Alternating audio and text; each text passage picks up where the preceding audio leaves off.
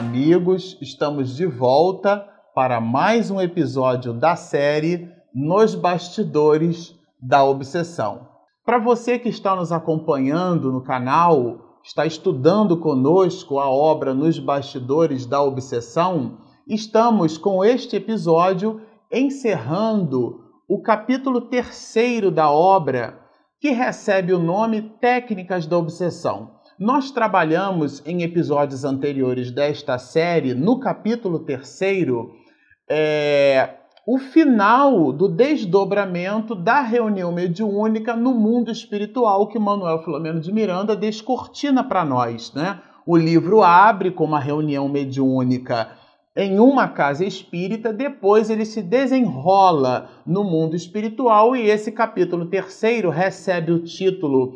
É, de técnicas da obsessão, é assim que Miranda coloca, e no final desse terceiro capítulo, ao final dele, que é justamente o episódio de hoje, depois do diálogo azedo, como o próprio Miranda coloca com essas expressões, não dá nem para dizer que é um detalhe de tradução, porque esse material é, foi psicografado por Divaldo Pereira Franco num aporte na própria língua portuguesa, porque Manuel Filomeno Batista de Miranda é, foi, na sua última existência, brasileiro e viveu no estado da Bahia, foi inclusive um dos nossos diretores da Federação Espírita do Estado da Bahia, àquela época União Espírita Baiana, por uma coisa ou por outra, não dá nem dizer que foi assim um detalhe de tradução. O próprio Miranda diz que o diálogo entre Guilherme, o obsessor de Mariana, agora revivendo o personagem de Aldegundes, a sua esposa na existência transada, foi um diálogo muito azedo, muito duro. Os dois trocavam informações muito duras entre eles. Guilherme, porque havia desencarnado através do suicídio, e Mariana, agora no personagem de Aldegundes de outrora, né? Digo agora porque é, Saturnino aplica passes é, magnéticos em regiões, em chácaras específicos de Mariana, vamos dizer assim, revolvendo do seu psiquismo aquele personagem de outrora. E ela agora então assume a persona de Aldegundes e na condição de Aldegundes, do personagem da existência anterior, os dois então estabelecem diálogos é, muito azedos, repito. E nesse diálogo que Saturnino deixa que os dois tenham até um determinado momento, eles fazem uma espécie de catarse espiritual. Catarse essa muito necessária para o reajustamento psíquico dos dois, porque há ali uma ligação entre ambos. Se vocês se recordam, no episódio anterior, nós citamos que ele, Guilherme mesmo, dizia que estava ligado de forma estranha a Aldegundes, porque quando Aldegundes volta ao lar, lembra das plantações de tulipas, lembra de todo aquele cenário de sua, mesmo sendo abandonada pelo marido, ela lembra do cenário de sua casa, de todo o conforto, de toda a pujança do lar, ela cinco anos depois retorna e descobre que o marido havia então deixado a existência física pelo suicídio, isto é, ele havia desencarnado, morrido através do suicídio em função do seu próprio ato de traição. Isso potencializa o estado de Aldegundes, que já estava ali pelos portos de Arlen, perambulando é, é, dando uma ideia de que ela se tornara assim uma espécie de meretriz. Ela volta e o seu estado físico cinco anos depois era de tal transformação que ela não estava sendo mais reconhecida pelos próprios vizinhos, pelos próprios funcionários da moradia, do habitat que ela mesma possuía. Era uma mulher completamente transformada. E esse processo de transformação potencializa a situação de Mariana, de Aldegundes, e ela então surta. Surtando, ela vai para um, um hospício, né, um hospital psiquiátrico daquela época, com todos os tratamentos baseados em choque, baseados em situações onde a pessoa esfregava as próprias fezes na parede, uma situação muito deplorável, um clima horrendo. E naquele clima, a própria Aldegundes, numa visão psíquica algo que desdobrada, ela percebia Guilherme já no plano espiritual. Vocês se recordam que ele se apresenta nessa reunião no mundo espiritual com marcas da corda que lhe ceifara a vida, né, em situação assim de pululenta, de pus, numa situação muito difícil. Ele apresenta um traço físico exatamente com os, os reforços perispirituais emblemáticos do suicídio num quadro muito difícil, um espírito muito duro, um diálogo muito grave entre ambos. E o clímax desse diálogo, então, é encerrado por Saturnino no momento em que ele, Guilherme, deseja estabelecer mais impropérios, já que o, o, a informação trocada entre ambos fazia com que nós, então, na leitura dessa história romance, passássemos a perceber que não existia aqui a figura de um credor e de um devedor. Porque se Guilherme se colocava na condição de credor, dizendo que havia deixado a existência física através do suicídio, e que Mariana, agora na condição de Aldegundes, colocava que ela havia desencarnado através de um surto psicótico, através de um surto onde ela visitara um manicômio e louca, tresvairada, havia então desencarnado e o seu processo de desencarnação fora igualmente muito duro, muito embora os dois, colocando os seus decessos morais, aportassem e suscitassem como que uma um objeto de não, eu sou o credor, você é o meu devedor, de verdade, de verdade, o próprio Miranda coloca aqui na obra, todos os dois espíritos eram devedores de si mesmos. E no momento em que Guilherme deseja então colocar mais informações, Saturnino então interrompe o diálogo, coloca Mariana é, Aldegundes, né, restabelece a condição de Mariana e Mariana então ela ela volta aos braços de Dona Rosa, isto é, sua mãe, e nesse processo, ele, Saturnino, é, deposita todas as suas fichas no trato com Guilherme, porque lembremos que esse, tudo isso se dá no mundo espiritual e que Dona Rosa, a própria Mariana, elas estão em, em desdobramento parcial pelo sono, isto é, estão numa vivência no mundo espiritual, numa reunião mediúnica no mundo espiritual, mas Guilherme está desencarnado, Saturnino está desencarnado, até o próprio Miranda, ele está aqui vivendo uma situação muito provavelmente ali por volta do ano de 1937, 38 até 1942, que é quando Manuel Filomeno Batista de Miranda desencarna. A gente não sabe exatamente aqui o ano em que esse fato se deu, mas a gente sabe que Miranda, ele, comentamos isso em episódios anteriores, ele, ele relata o que era objeto de estudo seu, né? É, é, quando de sua última existência. Mas por uma coisa ou por outra, depois que Mariana volta aos braços da mãe e, e então é, volta para o corpo físico, vamos dizer assim, Saturnino estabelece um novo diálogo com Guilherme, agora com vistas ao reajustamento desse espírito. E é nesse momento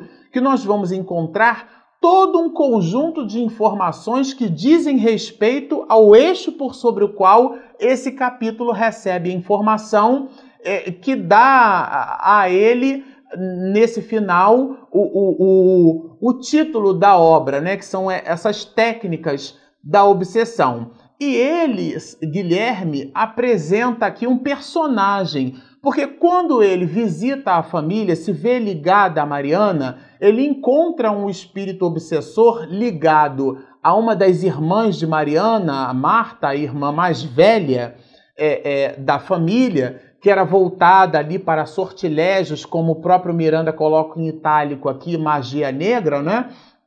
É esse espírito que incitava a irmã mais velha, oferecendo informações totalmente deturpadas, é, ele, Guilherme, se vê então vinculado a esse espírito e esse espírito oferece a Guilherme a possibilidade de entrevistas com um espírito que Miranda aqui chama de Doutor Teofrastos. Então, é, Miranda nos diz assim: é, cedo fez amizade, ele, Guilherme, né, com um terrível obsessor ligado a Marta, a filha mais velha da família. O inspirador de Marta sugeriu-lhe travar contato com o doutor Teofrastos, para que este examinasse o seu problema. Na verdade, o que ele chama de problema era uma vibração inferior tenaz que Guilherme possuía de encontrando Aldegundes novamente, agora no corpo de Mariana, buscar aquilo que ele considerava a sua vingança. E esse espírito que já estava ligado à família dentro de um processo obsessivo, ele então disse assim: Não, eu conheço um espírito que pode ajudá-lo nesse processo. E ele então conhece esse doutor Teofrastos, que é o pivô por sobre o qual a gente vai entender um pouco daquilo que Miranda chamou nesse próprio capítulo de técnicas de obsessão. E descreve aqui um pouco do, desse personagem. É, Miranda nos diz assim: segundo o informante, o doutor Teofrasto fora insigne mago grego quando na Terra, residente em França, queimado pela Inquisição por volta do ano de 1470. Eu fiquei pensando assim: uma pessoa que doa a sua vida em holocausto dentro de um processo da Inquisição, e todos nós sabemos quando nós animávamos personagens dentro daquele período da história da humanidade, um período negro da história da humanidade, na Idade Média, aonde matávamos em nome, paradoxalmente, matávamos em nome de Deus, em nome de Jesus, em nome de uma religião, em nome de um processo que deveria nos ligar a Deus, nos ligar à divindade estabelecer uma horizontalidade de comportamentos de fraternidade. Nós funcionávamos àquela época, quiçá alguns muitos de nós ainda hoje, como verdadeiros policiais de uma doutrina e aqueles que não obedecessem processos que as leis humanas deturpavam em função das leis de Deus eram queimados em praça pública. Para que toda a população visse, estamos falando aqui do século XV, 1470, é, toda a população é, identificasse que o que acontecia com aquelas pessoas que negavam os princípios não é, é de Jesus, não da mensagem de amor que Jesus trouxe, mas sobre a interpretação humana por sobre essas próprias leis. E esse homem sofreu desse processo. E quando a gente leu isso aqui, a gente ficou pensando: nossa, mas um homem que deixou a sua vida em holocausto agora se movimenta no mundo espiritual inferior, como sendo alguém responsável por processos de doutrinação na espiritualidade inferior, mas é exatamente isso que Miranda traz para nossa reflexão. E ele continua: após perseguição impiedosa e nefanda, né? Porque aqui tem um local onde ele fica, profundo conhecedor, mesmo quando encarnado de algumas das leis do mundo espiritual, deixou-se consumir pelo ódio aos seus algozes. Isso significa dizer, gente, essa informação aqui é muito importante que Miranda coloca para nós. Às vezes, na história da humanidade, a gente percebe alguém, ou até mesmo numa história de família, alguém que passa por uma dificuldade muito grande, que purga uma doença, purga uma dor, passa por uma dificuldade física enorme, tem situações assim lastimáveis. E isso não significa que aquela pessoa, do ponto de vista espiritual, esteja vencendo a si mesma. Tanto assim o é que Miranda faz questão de destacar que um dos espíritos pivô, espíritos malignos, e a gente vai ler isso aqui, é um espírito que deixou a sua vida em holocausto, mas ele transformou esse processo num ódio, potencializou isso num ódio ferrenho, ao ponto inclusive de ligar-se a essas almas que foram objeto de sua morte, e num desdobramento no mundo espiritual, ele então viu-se como um verdadeiro arquiteto é, é, de obsessão é, promovendo, incitando é, aquelas pessoas a cometerem delitos muito graves, é, criando mecanismos de persuasão do ponto de vista espiritual. E estamos falando de novo de um espírito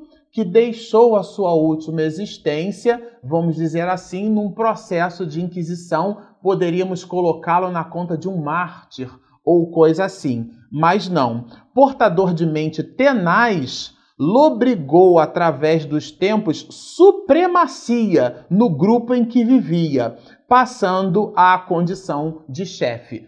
Isto é, Miranda diz aqui para nós que ele, é, doutor Teofrastos, né, como é o nome desse personagem aqui, depois que ele se vê no mundo espiritual, o seu ódio era tão tenaz e o seu conhecimento sobre a realidade espiritual tão potencializada pelo seu próprio ódio no mundo espiritual que ele inclusive manipulava outros espíritos. A obra aqui se nos apresenta mecanismos de obsessão tão graves que aqueles espíritos ligados a ele nesse processo de inquisição, quando desencarnavam, eram por um mecanismo é, voltado a uma ligação psíquica tão profunda e num processo de hipnose, e nós rendemos só um capítulo para falar sobre as características eletromagnéticas nesse processo. Doutor Teofrastos, esse personagem, imantando a realidade perispiritual daquela, daquele espírito, daquela criatura, quando desencarnava, criava mecanismos do que Miranda chamou de zoantropia, isto é, a realidade perispiritual daquela alma se apresentava agora como um animal. Esse animal, essa modificação da realidade plástica do perispírito, pela imantação desse doutor Teofrastos, ele manipulava as almas, incitando-as no seu psiquismo poderosíssimo, na sua mente muito tenaz, na sua supremacia vibratória, ainda que inferior, a que esses espíritos ligados a ele pelo ódio buscassem uma conformação perispiritual de animais. E assim ele o fazia. E ele passou durante muitos séculos a manipular vários espíritos e estabelecer nesse processo de manipulação uma rede de espíritos malignos aportando missões malévolas para aqueles espíritos, alguns muitos desses, que reencarnavam em processos de reajustamento e que Teofrastos possuía vínculos malignos com aqueles espíritos. Então aqui estamos descortinando um, um, processo por sobre o qual o próprio Miranda chama de técnicas da obsessão. Isso aqui lido, né, num primeiro momento, pode se nos apresentar como algo fantasioso, como algo sobrenatural, como se existisse algo sobre a natureza, mas de verdade nós estamos entendendo que são processos é, em a natureza. Por isso, gente, nós despendemos vários episódios lendo informações que o próprio Miranda colocou e um deles que foi a, o, o, o, último introito para a leitura da obra, onde ele chamou de Examinando Obsessão. Então, se para você está parecendo estranho tudo isso que eu estou dizendo, super recomendamos a visita dos episódios anteriores para que vocês construam uma linha de raciocínio. Para complementar esse fato, nós gostaríamos de citar uma informação muito bem conceituada e descrita no Livro dos Espíritos, onde Kardec vai fazer-nos vai fazer às aos espíritos benfazejos, às entidades venerandas, o seguinte questionamento: influenciam os espíritos em nossos pensamentos e atos? E a resposta é um clássico, muito mais do que imaginais. De ordinário são eles que vos dirigem. Por esse motivo, é, esses espíritos que se apresentavam em características apavorantes, com, com processos de zoantropia e muitos outros vinculados a esse doutor Teofrastos, é o pivô dessas técnicas obsessivas. E Guilherme, no diálogo com Saturnino, com o benfeitor Saturnino, ele aprofunda. Verdadeiro demônio se acredita senhor de vasta região trevosa, onde impera como autocrata acerbo. O insidioso e singular monarca falou-lhe da sua desencarnação como suicida. Porque daí agora é Guilherme contando para Teofrasto o seguinte: olha, você não ficou de me ajudar? Deixa eu dizer o que, aconteceu comigo. Eu desencarnei através de um suicídio, eu odeio Aldegundes, agora ela vive na condição de Mariana e eu quero é, vingar-me. Bom, explicou-lhe então que a melhor. Isso aqui é a explicação que esse doutor Teofrastos dá, gente. Olha o nível de profundidade do processo. Explicou-lhe então que a melhor maneira de se vingar seria realizada através do tempo. É o espírito maligno inferior não se preocupando com processos obsessivos de curto prazo. Pelo processo lento da obsessão contínua em ambos os cômpares da tragédia passada, isto é, em Jacó e em Mariana né? Mateus, no caso, e Mariana na personagem de Aldegundes. E ne nesse momento, pai e filha. Ele fala aqui de ambos, induzindo-os o quê? Aquilo que ceifou a vida de Guilherme, induzindo-os ao suicídio para aumentar-lhes a aflição no momento próprio. E como é que esse espírito maligno engendrou esse processo? Ele nos diz assim, nesse doutor Teofrastos, orientou a provocar cenas de atrito constantes entre pai e filha. Se vocês se recordam, Miranda abre o capítulo primeiro falando do instante que Mariana foge de casa. É justamente esse atrito aqui.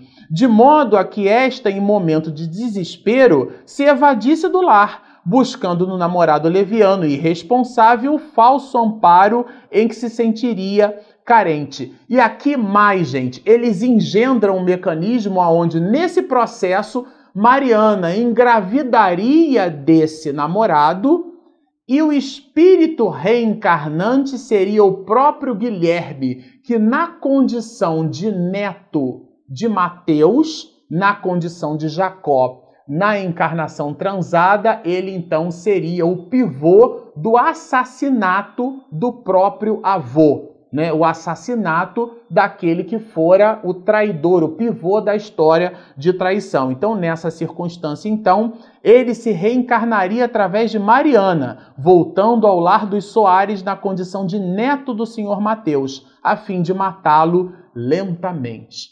Isso daqui, eu sei que a gente tem um tempo para fazer a leitura do nosso material, mas isso é objeto de reflexão por semanas e por meses. Quantas famílias por sobre a face da terra não estão altamente contaminadas por processos obsessivos? Quantos tramas domésticos?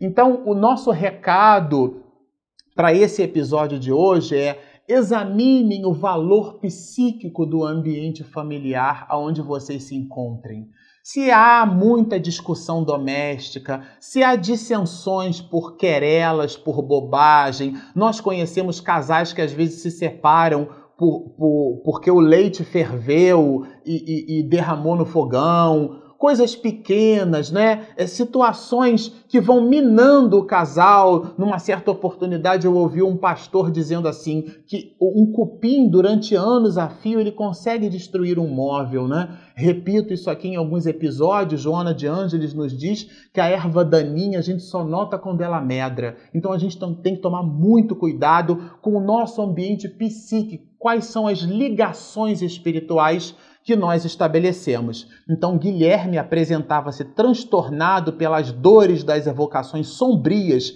e pela imensa frustração dos planos elaborados com tanto esmero, porque era um processo engendrado pelo mundo espiritual inferior. Então, vocês vejam só, é, mas é possível espíritos malignos planejarem processos reencarnatórios? Sim, gente é possível. E ao longo dessa obra nós vamos observar. Então, depois que esses espíritos percebem todos esses mecanismos que, que Guilherme faz toda uma catarse e Saturnino então depreende o planejamento da espiritualidade inferior, espiritualidade maligna no seu mais alto grau. Guilherme então recebe um passo, um estado de torpor. É, Miranda volta para a sua realidade, porque ele também está em desdobramento parcial pelo sono. Então, nós terminamos o episódio 3 aportando esse valor profundo de técnicas da obsessão, mas muito mais do que isso, sinalizando para todos nós o cuidado que precisamos ter no trato psíquico de uns para com os outros no nosso próprio lar na nossa família, no nosso ambiente doméstico. Bom, ficamos por aqui. Como nós publicamos recentemente, no próximo episódio, na verdade, nós não publicaremos um vídeo, faremos uma live. Estaremos ao vivo no próximo episódio, no dia 10 de dezembro, às 8 horas da noite, onde você poderá postar perguntas, fazer comentários. A gente vai ler as perguntas e os comentários ao vivo Vamos conversar sobre tudo aquilo que já estudamos ao longo desse tempo, nos três primeiros capítulos dessa obra e todo um conjunto de introitos que Manuel Filomeno de Miranda ele então postou para nós. Fica o convite no nosso canal do YouTube, Espiritismo e Mediunidade, Marcelo Shoa Oficial pelo nosso app Espiritismo e Mediunidade. Se você ainda não tem o nosso aplicativo, baixe, ele está gratuito na Apple Store e na Google Play. Faremos a nossa live dia 10 de dezembro, às 8 horas da noite. Estudem conosco, baixem o app, inscrevam-se, sigam-nos e muita paz.